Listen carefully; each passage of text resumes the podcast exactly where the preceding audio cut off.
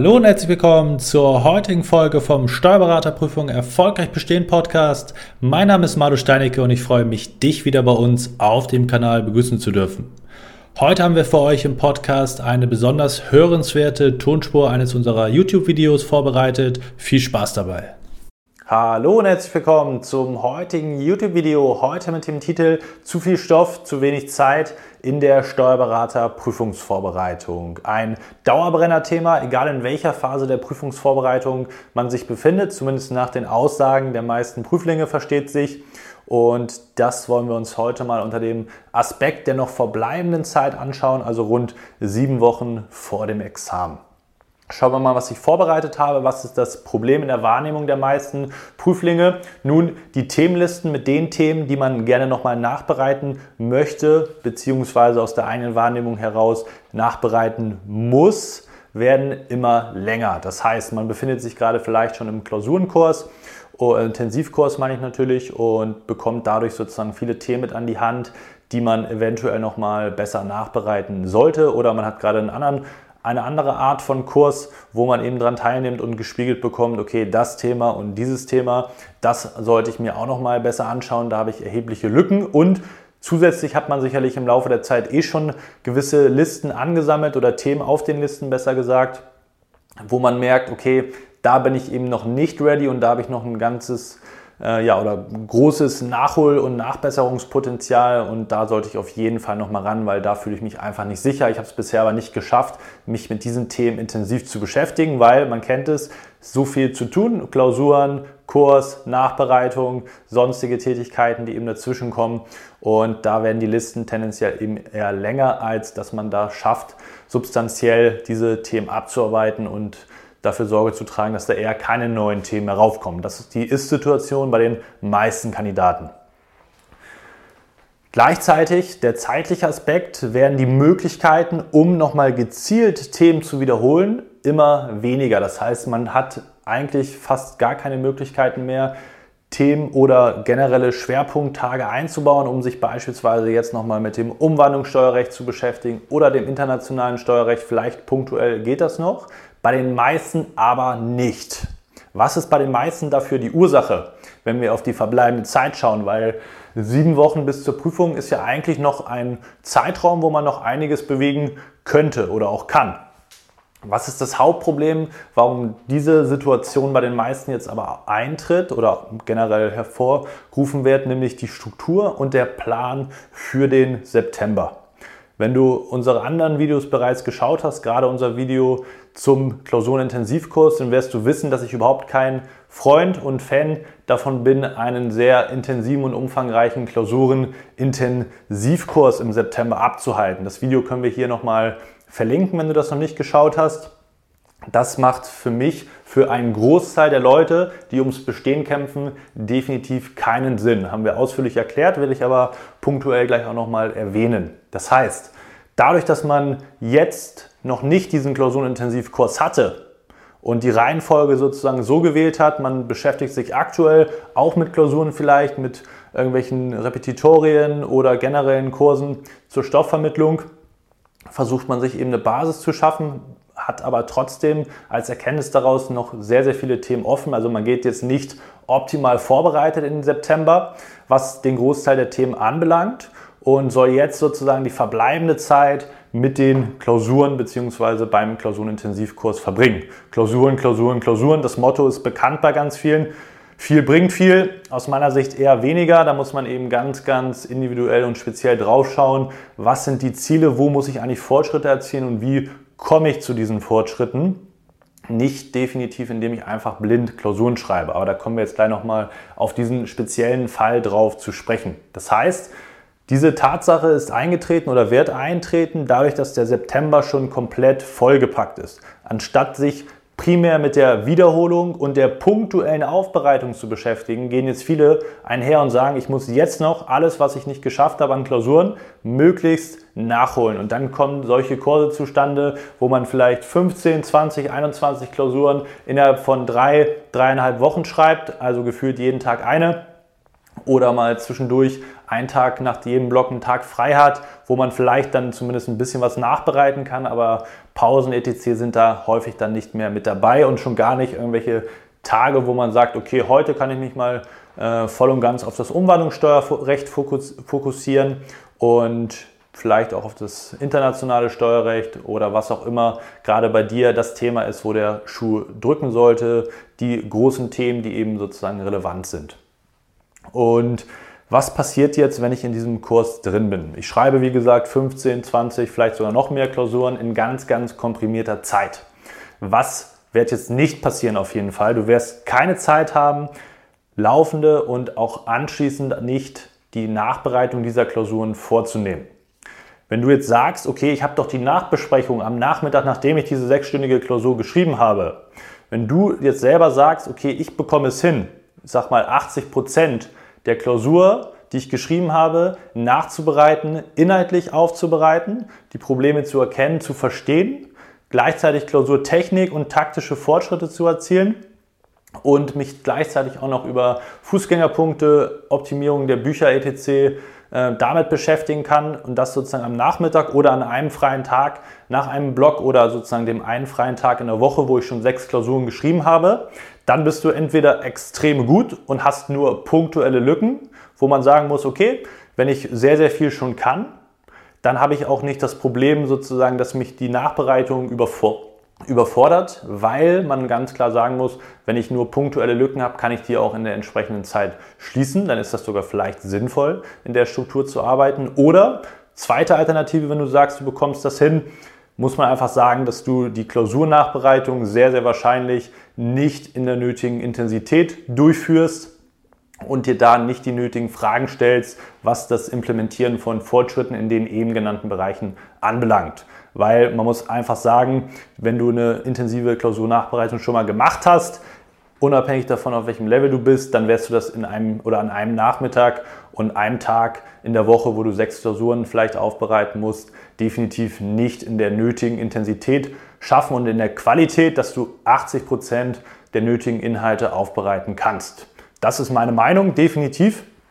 Ähm, kann man anders sehen, aber bei qualitativer Nachbereitung wirst du gewisse Zeit benötigen. Gerade wenn du ein Kandidat bist, wo man sagt, okay, es ist wackelig, ob du die 4, 5 schaffst, dann sprechen wir immerhin davon, dass du 60 Prozent der Punkte aktuell nicht holst oder noch mehr, wenn du vielleicht da sogar ein bisschen drunter geschrieben hast. Und da ist eine Menge Verbesserungspotenzial, wo man eigentlich dran arbeiten sollte.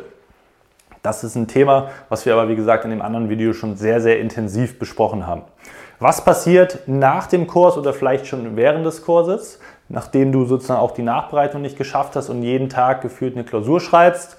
Du wärst nach dem Kurs, und das sei dir gesagt, teste das gerne für dich aus und dann äh, gib gerne mal Feedback, wie du dich danach gefühlt hast. Mental und körperlich in beiden Bereichen komplett auf sein, wie man so schön sagt. Das heißt, nach dem Kurs wärst du vom Energieniveau her und von der mentalen Belastungsfähigkeit her so bei den meisten zumindest definitiv nicht mehr die nötige Energie haben, um jetzt die letzte Woche, die letzten zehn Tage und vielleicht auch das Examen auf dem körperlichen und mentalen Niveau zu bestreiten, wie man es eigentlich tun sollte. Das heißt, du verbrennst dich hier in dem Kurs in der Hoffnung, ich muss alle Inhalte mitnehmen, ich muss alle Klausuren geschrieben haben, ich muss möglichst die Zeit jetzt auch noch bis nachts zur Nachbereitung genutzt haben. Ich habe vielleicht dann äh, ja, Schlafprobleme, ich habe gar keine Energie mehr, um sozusagen mich überhaupt noch auf die nächste Klausur zu fokussieren, aber ich bleibe immer an dieser Negativspirale drin, versuche mit Disziplin und Ehrgeiz sozusagen auch am nächsten Tag wieder morgens da zu sein bei der nächsten Klausur, die gesamte Woche lang und dann sagt man, kann man sich auf die Schulter klopfen, ich habe alle Klausuren mitgeschrieben, Rückfrage, was hast du mitgenommen in dem Moment? Häufig dann nicht so viel. Leider muss man ganz klar sagen, weil eigentlich wäre es natürlich wünschenswert, derjenige oder diejenige, die extrem diszipliniert ist, viel investiert, harte Arbeit investiert, dass die belohnt wird. Aber häufig ist es eben so, dass hier smarte Arbeit statt harte Arbeit sich auszahlt, wie ebenso häufig im Leben auch. Und das Ergebnis wird dann sein, dass du ganz, ganz viel gesehen hast in einem ganz kurzen Zeitraum, ganz viele Klausuren, ganz viele Fallvarianten, aber in der Regel ganz, ganz wenig nur abrufen kannst. Weil wenn du alles nur oberflächlich betrachtest, dann kannst du es vielleicht, wenn der Fall die Konstellation 1 zu 1 dieselbe ist, eventuell noch replizieren. Wenn du aber das Eigentliche, was du eigentlich bezwecken solltest mit so einem Klausurenschreiben und dem Klausurenkurs, Inhalte in einer gewissen Konstellation zu Gesicht zu bekommen, die zu verstehen und dann auf einen ähnlich gelagerten Fall abstrahieren zu können, das ist doch das Entscheidende. Und da braucht man nicht möglichst viel gesehen zu haben, sondern insbesondere sich auf Kerninhalte zu fokussieren, zu, äh, fokussiert zu haben und die dann eben abstrahieren zu können auf einen anderen Sachverhalt. Und das ist eben ein riesiger Unterschied. Was ist das Problem dahinter? Das 100%-Denken, das auch ein Problem sozusagen hierfür ist. Da komme ich jetzt als nächsten Punkt drauf zu sprechen. Man hat das eigene, ähm, die eigene Intention, die kommt häufig aus der Schulzeit oder vom Studium. Ich muss mich auf alle Themen vorbereiten. Und wenn dann noch so ein Exot drankommt, ob es jetzt, keine Ahnung, wie damals Lohnsteuerpauschalisierung ist, ich muss alles vorbereitet haben. Ja, es macht Sinn, gewisse Fundstellen sich anzueignen, dass man weiß, okay, dazu gibt es, aber du wirst nicht 100% aufbereiten können. Ist so. Brauchst du aber auch gar nicht. Sei, es sei dir gesagt, du brauchst nicht 100% der Themen, um diese Prüfung erfolgreich zu bestehen. Das heißt, du solltest hiervon weggehen zu sagen, ich muss möglichst sämtliche Konstellationen, 60 Klausuren geschrieben haben, um hier sozusagen damit erfolgreich zu sein, weil ich dann alles irgendwann mal gesehen habe. Es ist viel, viel besser, dass du die Hälfte geschrieben hast und dafür die richtig fundamental aufbereitet hast und dann sozusagen mit diesem Wissen auf andere Fälle das Ganze abstrahieren kannst, um dann eben in der Klausur auch die nötigen Punkte zu holen, weil du eben nicht 100% der Themen brauchst. Wenn du auf eine 1-0 lernst, okay, dann ist das sicherlich was anderes, wird auf 99,9% der Examenskandidaten aber nicht zutreffen. Von daher ist dieses 100% Mindset auf jeden Fall hier nicht angebracht und davon muss man sich lösen. Genau das gleiche, was ich hier sagte, sozusagen auch eben als ein weiteres Problem, was die Themenlisten anbelangt. Am Ende kommt man auf die Idee, dass man sämtliche Themen in irgendeiner Weise nochmal im Speeddurchlauf sich aneignen müsste. Und wenn es nur so ist, dass man 10 Sekunden oder eine Minute lang übertrieben gesagt äh, irgendwo einen Fall sich anschaut und dann macht man das irgendwie bei 30 Themen nochmal. Und die Frage ist, wie viel bleibt da tatsächlich hängen, wie viel kannst du dann auch da abrufen? Und da musst du dich eben entscheiden, wenn du so eine Themenliste hast, was sind die harten Themen, die dir die großen Punkte mit sich bringen. Das ist das Thema der Priorisierung wo man ganz klar sagen muss, ja, es mag sein, dass du viele Themen hier drauf hast, aber was sind denn die entscheidenden Themen, die entscheidenden Punkte, wo man eben das Examen mit besteht. Ist das ein Fünf-Punkte-Thema oder ist es vielleicht sowas wie Umwandlungssteuerrecht, so wie letztes Jahr 39-Punkte-Fall, glaube ich, im zweiten Teil der Bilanzklausur?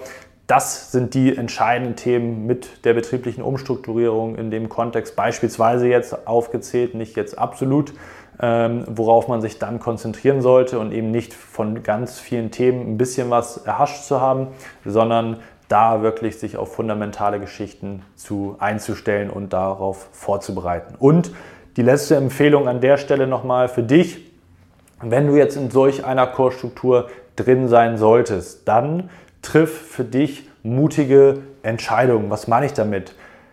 Nur weil du den Kurs gebucht hast und der Kursanbieter sagt, du musst hier 21 Klausuren schreiben, 15, 18 Klausuren schreiben, hör auf deinen Körper, hör auf deine Intention in dem Moment, dass du auch vielleicht mal sagen kannst, heute nach sechs Klausuren, nach zwölf Klausuren, ich brauche jetzt heute mal eine Pause, ich muss vielleicht mich um meinen Körper kümmern, um überhaupt noch sozusagen die restliche Zeit vernünftig gestalten zu können. Oder ich merke in gewissen Bereichen, hier lohnt es sich jetzt einmal in die Nachbereitung zu investieren, statt wieder ein neues Thema oberflächlich gehört zu haben. Und da kann ich dir eben, wie gesagt, nur dazu raten, Trau dich, Sachen individuell zu gestalten. Du musst wirklich nicht 100% so arbeiten, wie die Kursstruktur dir das vorgeht. Du bist da frei in der Entscheidung. Mutig deshalb, weil die meisten Angst haben, oh Gott, oh Gott, oh Gott, wenn ich jetzt die Klausur auslasse, dann ist das vielleicht genau das Thema, was drankommt. Wenn du auf diese äh, Situation hoffst, dann ist sozusagen auf gut Deutsch gesagt vielleicht schon Hopfen und Malz verloren. Dann ist das nur noch ein Glücksfaktor, dass du vielleicht irgendeine Situation kennengelernt haben magst in einer bestimmten Klausur. Aber konzentriere dich bitte auf substanzielle Fortschritte, auf wichtige Punkte, die sozusagen für, das, für den Examenserfolg entscheidend sind und nicht ähm, dass du von allem alles gesehen hast und dann eh nicht anwenden kannst. Und deswegen, die meisten trauen sich das eben nicht abzuweichen, Sachen auszulassen, weil man dann sich selber vielleicht den Vorwurf machen könnte, ein schlechtes Gewissen hat, oh, ich habe ja auch nicht alles mitgeschrieben und hätte ich mal hier und hätte ich mal da. Du wirst es eh nicht wissen, die Wahrscheinlichkeit ist sehr, sehr gering, dass das jetzt sozusagen den entscheidenden Faktor ausmacht, aber Fortschritte, Nachbereitung ist das Herzstück. Das Klausurenschreiben selber macht dich nicht erfolgreich und dementsprechend meine Empfehlung, dass du dich da nicht verleiten lässt, einfach alles so durchzuziehen und am Ende genau dieses Ergebnis haben wirst, wenn du sagst, ich ziehe das alles so durch und dann am Ende hier bei rauskommst, dann habe ich es dir zumindest erzählt und gib gerne mal Feedback, wie das bei dir am Ende des Kurses ausschaut. Und dann bin ich gespannt, ob du ähnliche Erfahrungen gemacht hast wie ganz, ganz viele andere. Gerade diejenigen, die im Erstversuch sind, unterhaltet euch mal mit den Leuten, die solche Kurse gemacht haben unabhängig davon, wie jetzt der Bestehenserfolg gewesen ist, man kann ja nicht immer sozusagen den direkten Rückschluss daraus ziehen, habe ich aufgrund des Kurses bestanden oder habe ich trotz des Kurses bestanden? Diese Frage muss ja auch mal erlaubt sein, weil natürlich viel, viel mehr zu so einer Vorbereitung dazu zählt. Wenn du gut bist und den Kurs besuchst, kann es trotzdem sein natürlich, dass du die Prüfung bestehst. Das ist gar nicht die Frage. Aber die Frage ist ja immer, ich habe jetzt noch sieben Wochen Zeit, wie kann ich mich am smartesten verhalten? Und das ist aus meiner Sicht eben nicht ein solches Vorgehen, sondern bei einem Großteil der Leute eben eine andere Art und Weise. Und dementsprechend muss man hier für sich schauen, was ist das Beste für deinen Examenserfolg. So viel zu dem Thema. Wenn du in deiner Vorbereitung gerade drin steckst und dabei Unterstützung benötigst, dann melde dich gerne bei uns. Dann schauen wir, ob wir dich in den letzten Wochen auch noch unterstützen können, um da das Maximum rauszuholen aus der verbleibenden Zeit. Und ansonsten freue ich mich, dass du wieder bis zum Ende mit dabei gewesen bist. Wir sehen uns am nächsten Video. Bis dahin, dein Malo.